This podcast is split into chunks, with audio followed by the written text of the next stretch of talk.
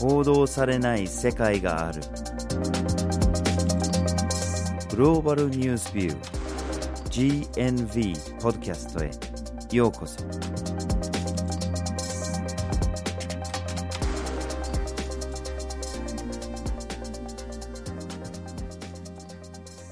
バージル・ホッキンスです。岩根あずさです。今回のポッドキャストのテーマはサーミとグリーン植民地化ですはい。サーミとは北欧の先住民族で、北欧諸国が国というまとまりになる前から北極圏の厳しい環境の中で生活を行ってきた人たちです。はい、で今回のポッドキャストでは環境問題だとか気候変動問題とつなげていくんだけれども、まあ、地球のどこででもあらゆる人々が気候変動の影響を被害を受けてしまっているんだけれどもじゃあ気候変動を止めるためにはどうしたらいいんだって考えた時には、まあ、一つの重要なポイントがやっぱり何といっても再生可能エネルギーへと移行することですよね。うん。でこれはとっても大事な対策ではあるんだけれどもその再生可能なエネルギーを開発するにあたってあるいは導入することにあたっていろんな予想もしなかったかもしれない問題がついてくるんですね。でこのサーミの人たちが実はそういうような被害も受けてしまっているとそういうようなことを今日のポッドキャストのテーマにしたいと思います。はい。そこで今回のポッドキャストでは、まずはじめにサーミとはということについてお話をして、二つ目にサーミと環境問題、最後にグリーン植民地化という三つの観点からお届けします。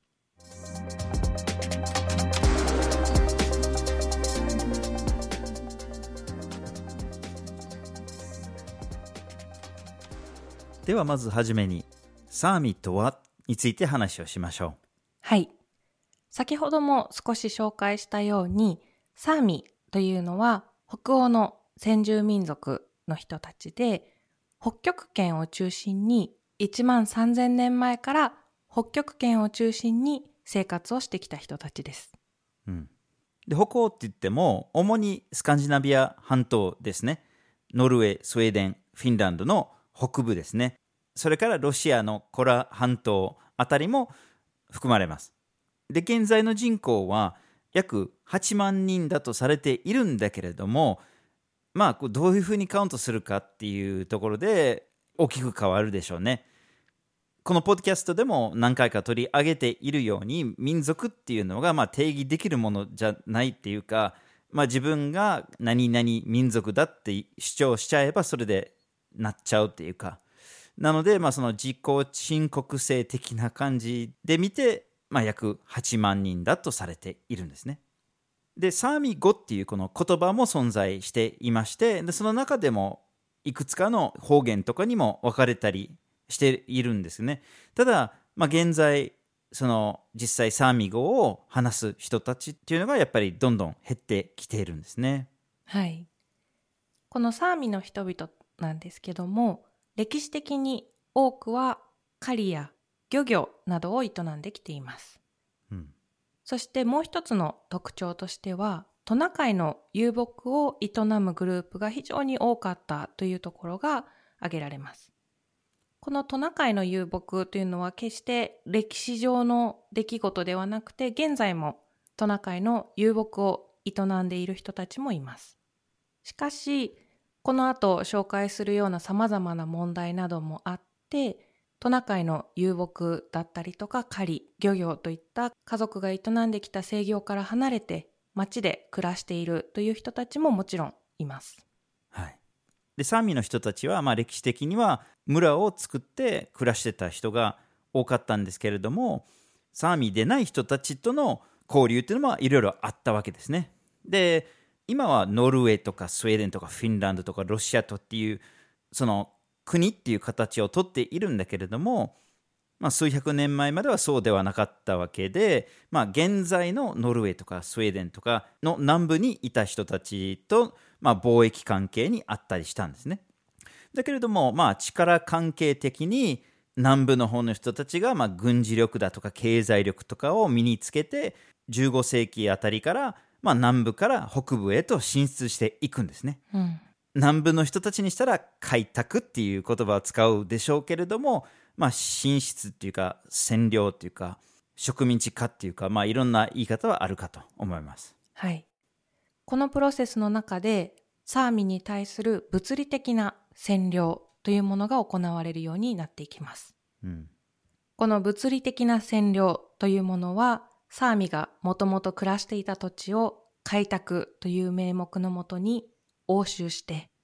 そこに暮らしていた人たちを一定の場所に強制的に定住させていくというような形で行われました。うん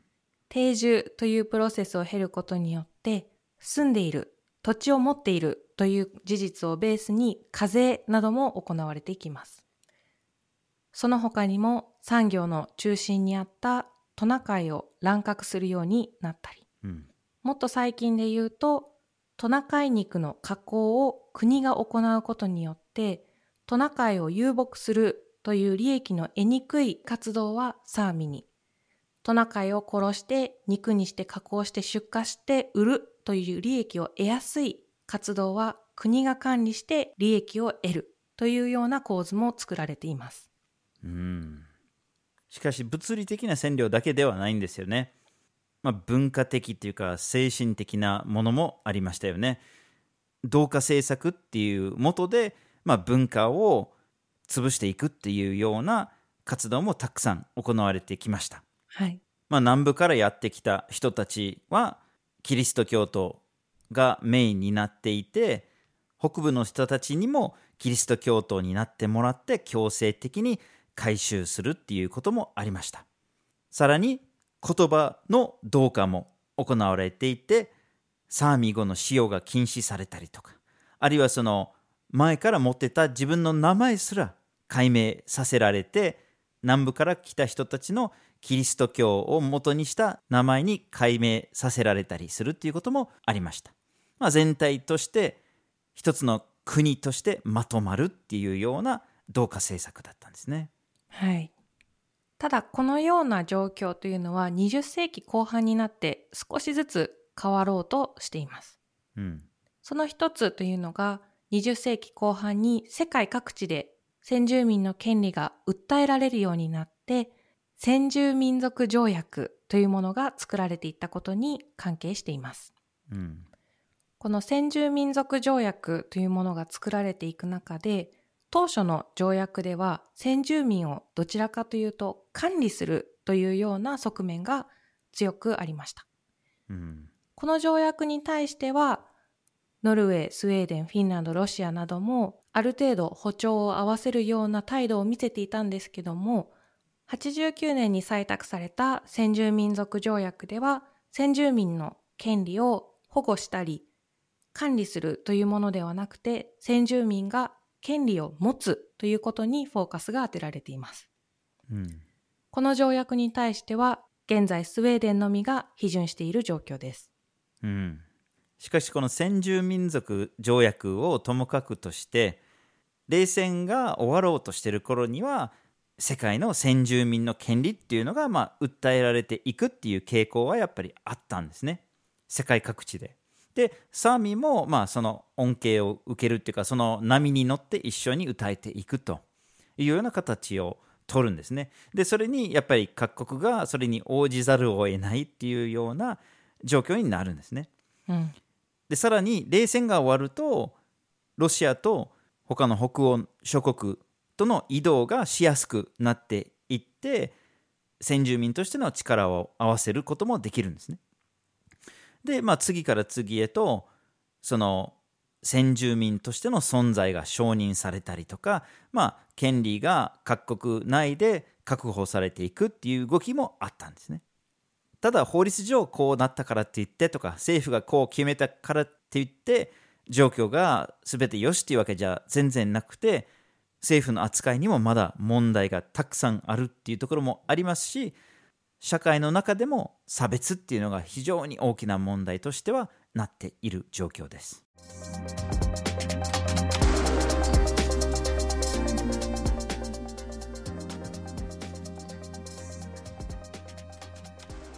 続きましてサーミーと環境問題について話をしましょう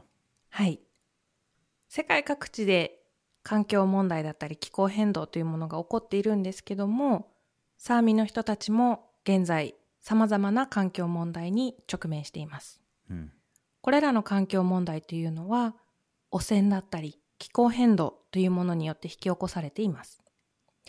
ここでは特にトナカイに関連してどういった問題が起こっているのかということを紹介していきたいと思います。はい、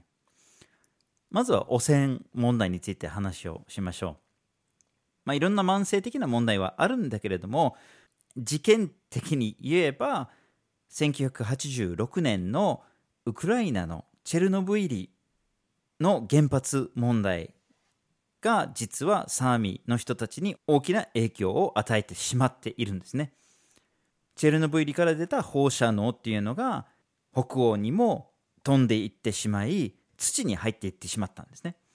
でその土から出てくる植物も汚染したりでその植物はトナカイが食べる。そしてその汚染されたトナカイの肉が売ることができなくなってしまってトナカイをもとに生計を立てている人たちがそれができなくなってしまっているっていう人たちがいるわけですね。うん、もう一つの汚染問題としては鉱山廃棄物というものがあります。うん。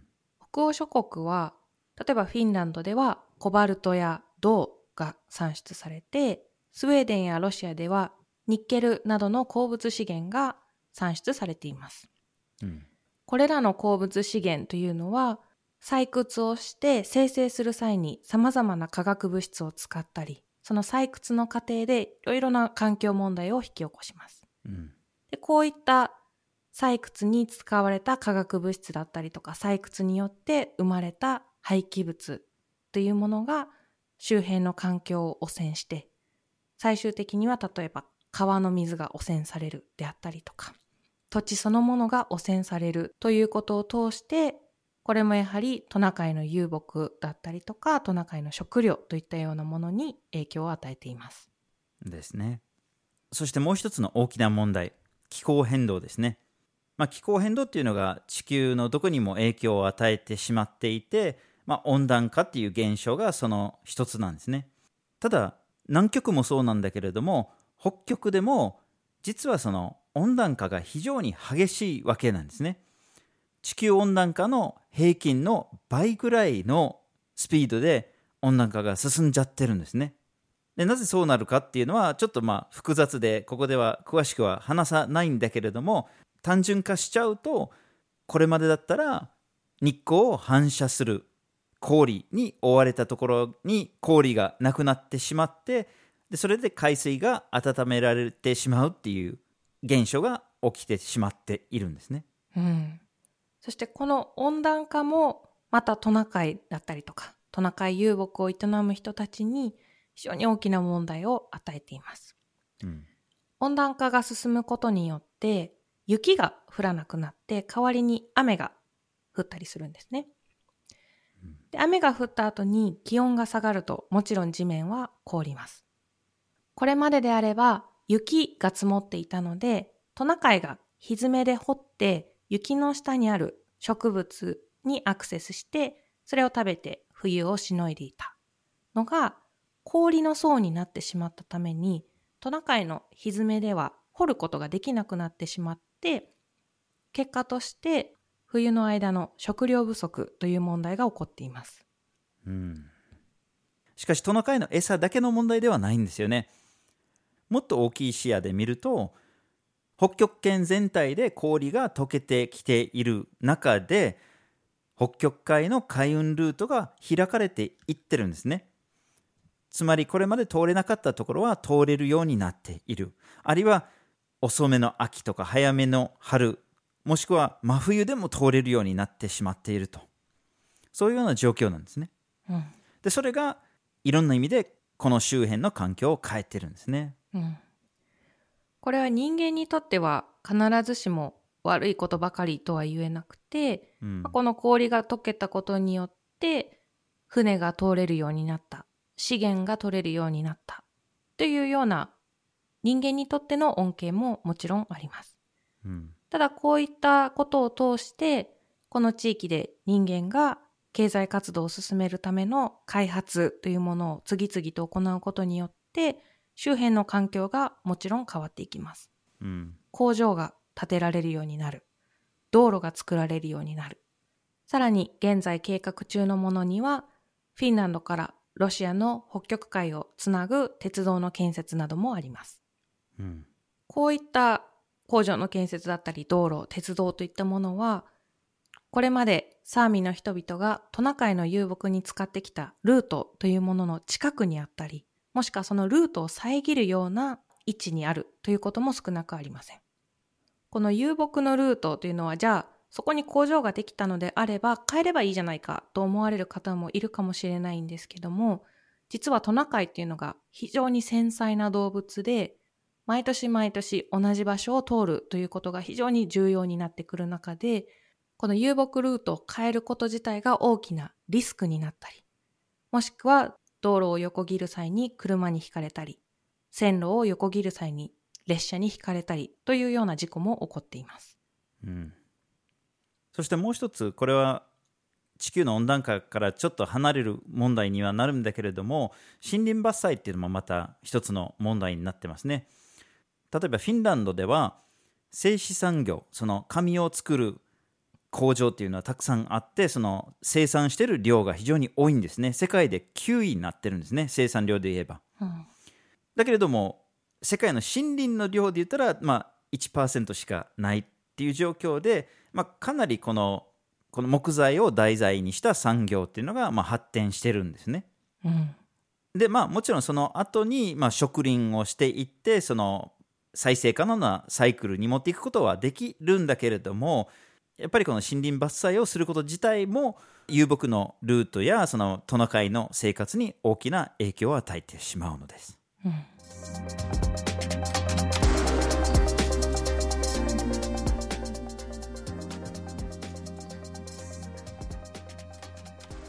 では最後にグリーン植民地化の問題について見ていきましょはい。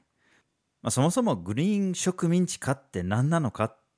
疑問に思ってるリスナーさんはいるかと思うんですけれども、まあ、後にちゃんと説明しますが、まあ、とりあえずちょっとイメージしてみましょう。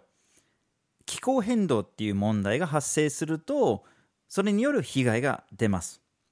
冒頭にも言いましたように気候変動の問題が発生するとそれによる被害を受ける人がいますよね。でそれに対して対策を取らなきゃいけないんですね。例えば二酸化炭素を減らすための対策を取りますよねう。うんでも実はその対策だって、まあ、人間の行動っていうか経済活動だって変化をもたらすわけでそれも実はサーミの人たちにとっての問題になってるんですね。でどういう対策かっていうと、まあ、二酸化炭素を減らすためにはやっぱり再生可能エネルギーっていうのが大きな課題になりますよね。それが例えば水力発電だとか風力発電だったりするんだけれどもそれ以外にもじゃあ風力とかあるいは太陽光とかで作った電力をどういうふうに蓄電するかって言ったらバッテリーが必要ですしあるいは電気自動車とかにだって大量のバッテリーが必要なんだけれどもそのバッテリーを作るために原材料としていろんな鉱物資源が必要になってきますよね。うんそしてこれらの水力発電、風力発電の発電所というものだったりとか、まあ、バッテリーに使われる鉱物の採掘っていうのが結果として北欧諸国の特に北部、サーミが生活圏としている地域に多く作られているという現状があります。うん例えば、ノルウェーでは脱化石燃料というのが世界に先駆けてかなり早い時期から行われてきました。うんその中でも、例えば80年代に巨大なアルタダムというものが建設されています。このアルタダムなんですけども、サーミの生活圏に影響を及ぼす地域にあったため、多くの反対運動などが行われました。うんしかし最終的にはこれらの反対運動の抵抗も虚しく巨大ダムが建設されてしまいました。うん最近ではこのダムに加えて風力発電というものがノルウェーでは非常に積極的に推進されていて、この風力発電の発電所をどこに建設するのか、どれぐらいの規模で建設されるのかということが大きな議論になっています。はい。さらに鉱物資源に関しても、まあ、先ほど言いましたように北欧諸国にはコバルトだとか銅だとかニッケルとかが採掘されてるという話だったんですけれども実はこれらの鉱物資源っていうのがリチウムイオンのバッテリーに使われるものであって電気自動車のバッテリーに使われたりとかあるいは風力発電の施設のタービンとかに使われることだってあるわけですね。まあ、どれもがこの再生可能なエネルギーへの移行とつながっているわけですね。うん。そしてこの再生可能エネルギーというものを追い求めていく中で、サーミの人たち、様々な被害を受けています。うん。もともと多くの北欧諸国では20世紀に入ってからサーミの生活圏を縮小するような経済活動というものが行われてきました。うん、国土の北側で高速道路が建設されたり、観光用キャビンが作られたり、電波の中継機が作られたり、こういったものがどんどんどんどんサーミの生活圏というものを狭めてきたんですけども、そこに加えてグリーンエネルギーの推進というものがさらに遊牧のルートを遮断したり、トナカイの餌となる植物へのアクセスというものを阻害してきたりしています。うんまあ、こういうような物理的な問題はまあ分かりやすいですよね。その生活圏が縮小されていくとか、まあ、生計が立てにくくなっていくとかっていうのは分かるんだけれどもそういう物理的なものだけじゃないんですよね。この北部の地域をどういうふうに使うのかどれほどのどのような開発計画を進めるかっていうのは誰が決めるのかこれが大きなポイントになってきますよね。でそれがその先住民としてのサーミの自決権問題とつながるんですね。で例えばじゃあスウェーデンとかノルウェーとかフィンランドとかの中央政府がよし風力発電を進めようとか北部にいっぱい建てようとかって決めることはできるのかもしれないんだけれどもそこに暮らしている人たちがそういうような影響を受けてしまうのであれば、じゃあその人たちの声はどうなのか、その人たちの利益はどうなるのか、これが植民地化の構図に似てるのではないかと。で、このグリーンな、要するにこの再生可能なエネルギーを進める名のもとでの植民地化なのじゃないかということで、このグリーン植民地化っていう用語が生まれたわけですね。はい。そしてこのグリーン植民地化、環境に優しい産業という名目で、サーミの土地が奪われたり、歴史的な剥奪というものが繰り返される問題に加えて、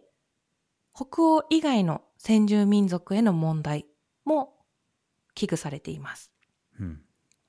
国土のあちこちに、まあ、風力発電の発電所だったりとか、ダムというものが作られることによって、これまでトナカイを放牧してきた人たちというのがトナカイの餌場にアクセスすることができなくなってしまいます。うん、この餌の減少というものをカバーするためにペレットと呼ばれるトナカイが食べられる牧草だったり大麦などを原料にしながらギュッと押し固めて粒状になってたりするんですけども、うん、こういったものを購入してトナカイに餌をやるという構図の遊牧へと変わっていきます。うん、要は現地にある草とかを食べるんじゃなくてよそからの餌を持ってくるってことですね。はい。このペレットの輸入で問題となってくるのがペレットの原材料がどこで作られているかということです。うん、このペレットの原材料先ほど草だったり大麦だったりって言ったんですけども多くの原材料というのは南米で作られていますこの南米で大量にペレットの原材料が作られる際にやはりここでも先住民が生活の基盤としていたアマゾンの森なんかを切り開いて、大規模な畑なんかが作られます。うんでこの畑で作られたものが原材料となるんですけども、土地を奪われたサーミが生活を続けるためにペレットを輸入する。このペレットの原材料もまた南米で先住民の土地を奪いながら作られているという構図ができてしまうんですね。うん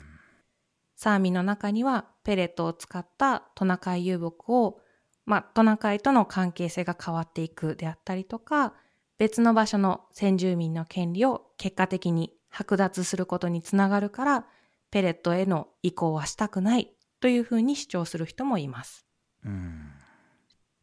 でもちろんこの餌の話だけではなくてより全般的に考えた時にある企業がそこに入ってきて、まあ、風力発電の施設であろうと鉱山であろうと何かの開発をする時に被害が出るのかもしれないんだけれどもそれを最小限に抑えるっていう義務はありますし被害が発生したところで損害賠償を支払うとかってそういうような義務だって発生するわけですね。はい。近年実際にノルウェーの風力発電所の建設をめぐってこれらの問題が裁判へと発展したケースもあります。うん、この裁判では最終的に風力発電所の建設によって損害を被るサーミのグループが損害賠償金を得るという判決が下りました。うん、ただこの結果というのがサーミたちが本当に求めていた結果なのかそこに疑問を呈する研究者もいます。うん、というのが裁判の中では風力発電所が建設されることによってサーミのトナカイ遊牧がどれぐらいの経済的なダメージを受けるのかであったりとかじゃあそれを続けていくためにどう技術的にカバーできるのかというところに着目されました。うん、ただ実際のサーミの主張としてはもう少しトナカイ放牧とサーミのアイデンティティの問題であったりとかこの土地がなくなること自体がサーミの文化にどういった影響を及ぼすのかというもう少し根幹の部分が主張されていたんですけどもそこが十分に理解されないまま経済的な保障という判決につながってしまった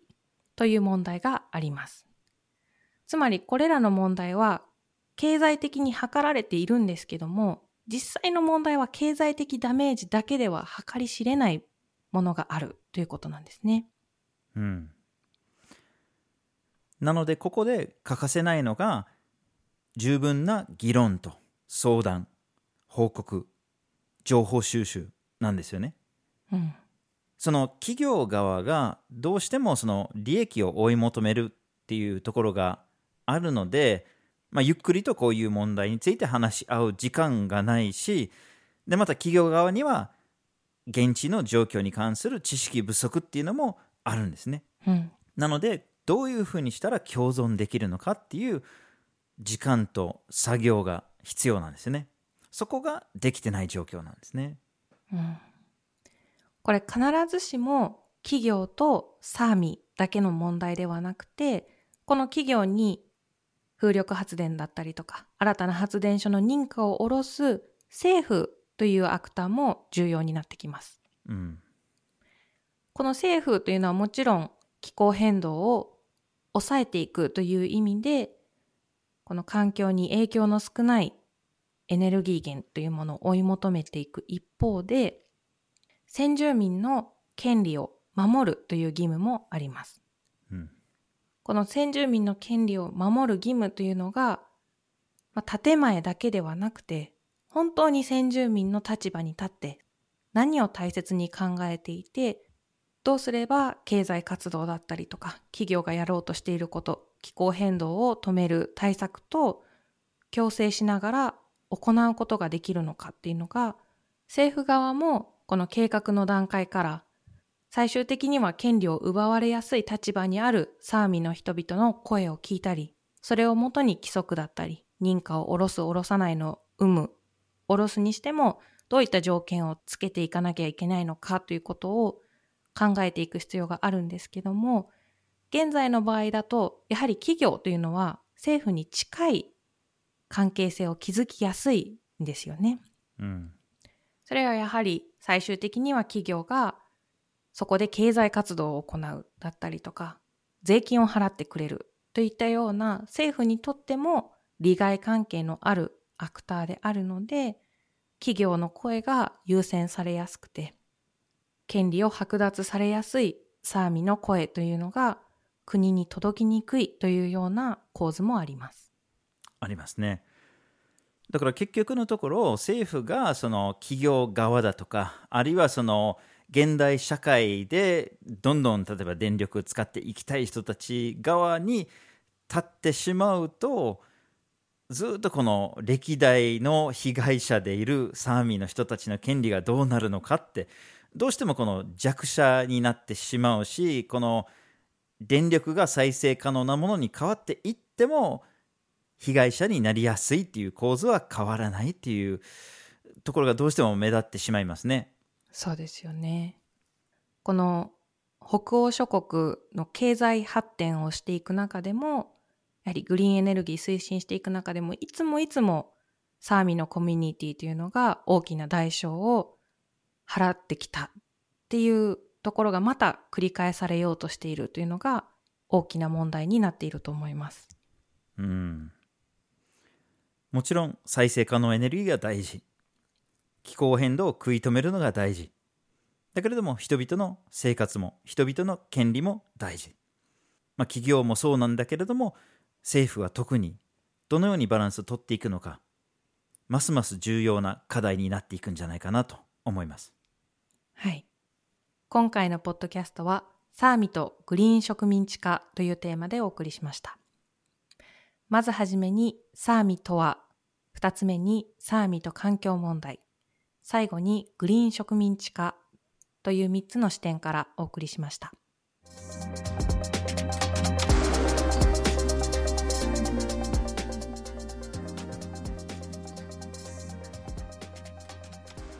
GNV は毎週木曜日19時に新しい記事をアップしています。火曜日と土曜日には、一枚ワールドもアップしています。Twitter、Facebook、Instagram でも発信しています。ポッドキャストは、毎月第1、第3月曜日に発信します。ぜひフォローしてください。次回もお楽しみに。